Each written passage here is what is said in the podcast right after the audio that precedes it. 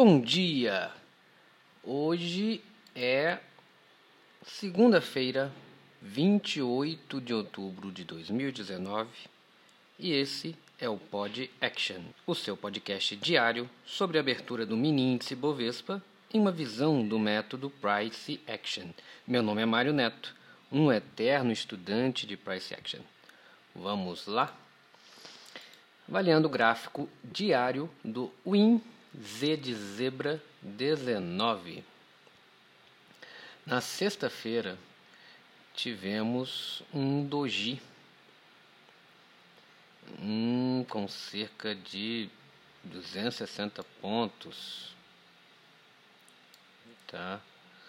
É, de corpo, porém muita sombra, tá? praticamente 800 pontos de sombra para cima e uns 300 para baixo, tá?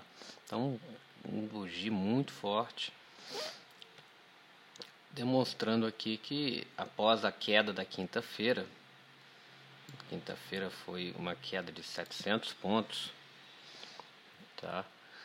É, no dentro do, do, do desse movimento parece que é aquela força que estava vindo pela semana, né? Aqueles três, três candles de alta, com o primeiro com muita urgência, o segundo já nem tanto, você vai ver que o terceiro já foi perdendo força. Você vê que ele entrou, podemos dizer que ele está numa correção, tá? Então, ou ele vai entrar agora em um outro ciclo, a gente imagina que a alta, se a gente considerar que a alta está vindo desde o dia 8 do 10, tá? A gente chegou a fazer 13, 13 períodos, 13 dias, 14 dias, esse vai ser o 15 dia desse Broad Channel de alta, tá? Então ele pode agora isso aqui ser somente uma uma correção, né? Nós tivemos praticamente uma perna, uma segunda perna então ele está numa segunda perna nesse bloodchain de alta. Então ele pode ser simplesmente uma correção ou ele pode entrar agora numa lateralidade, passando por uma nova, numa nova, um novo ciclo, saindo desse broad. Vamos ver. Agora já são 9 e 8, ele já abriu com um gap de alta e já fechou a abertura. Então é bem possível que ele que ele que ele entre aqui numa lateralidade, numa TR, mas eu acho que ele ainda está nesse boletim de alto, não podemos descartar.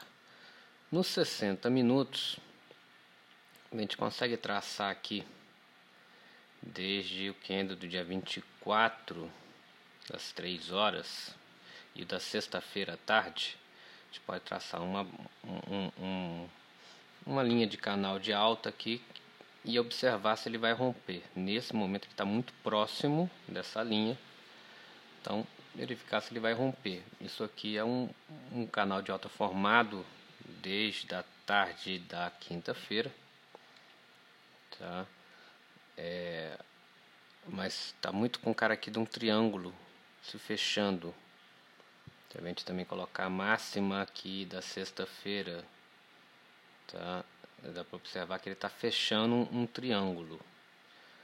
Então, entrando no modo rompimento para baixo, provável, tá? Mas para cima, para cima também, mas não seria um rompimento. Ele é um rompimento, mas acredito que para baixo seria um rompimento mais forte. Vou buscando aquele preço que a gente tinha falado do 107,555, que é um, um, um um magneto muito forte e talvez sim fechando esse gap deixado aqui pelo candle lá do dia 22 entre o 106.940 e o 107.555 ele tentou fechar ele tentou fechar isso aqui na quinta-feira mas falhou o rompimento desse desse desse preço 107.550 mas ele pode vir fechar hoje. Vamos observar.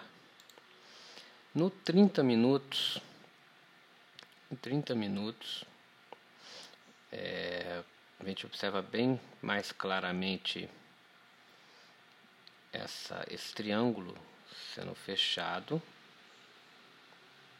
Tá? E no final da sexta-feira a gente vê, normalmente na sexta-feira quando quando está num movimento de alta, assim, ele costuma entrar numa lateralidade longa, numa TR ou numa TTR. Foi bem uma TTR, dá para ver claramente aqui, pelo final do movimento de sexta.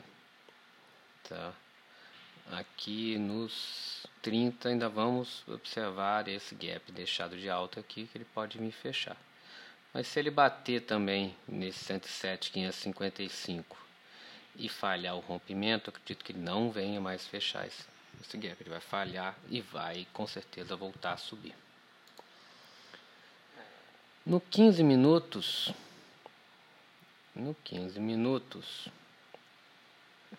é, a gente vê que na tarde da sexta-feira aqui, a partir de meio-dia e 30, onde teve essa queda de cerca de 700 pontos, tá? E tinha uma, uma queda anterior da manhã, das 10 horas da manhã, tá? De cerca de mil pontos. Então teve mil pontos, ele subiu. Então foi um big down, um big up e um big down novamente. Então, demonstrando que na sexta-feira foi realmente um dia lateral, um dia de, de muita briga, tá? E depois ele entrou numa TR na parte da tarde, TR pequena de cerca de 100 pontos, que eu entendo que ele está no modo no modo rompimento nesse momento. Então já fez um candle muito forte agora, até o momento, 300 pontos. Vamos olhar nos 5 minutos. Nos 5 minutos a gente consegue ver como é que a briga foi feia na sexta-feira à tarde. Tá? É, e hoje de manhã, agora já abrimos com dois candles negativos, abriu com um gap mais ou menos aqui de uns 100 pontos, um gap de alta, é, e está descendo. Eu, eu, depois daquele candle de sexta-feira do diário, tá? É, com muita sombra acima, ele tentando romper e falhando esse rompimento, uma sombra muito forte, lembrando que toda sombra é uma falha de rompimento, é, eu vejo o movimento hoje para baixo, tá? Eu não acredito nem em outro doji. A minha visão aqui é que ele vai tentar romper, vai tentar pelo menos esse 107,085 aqui,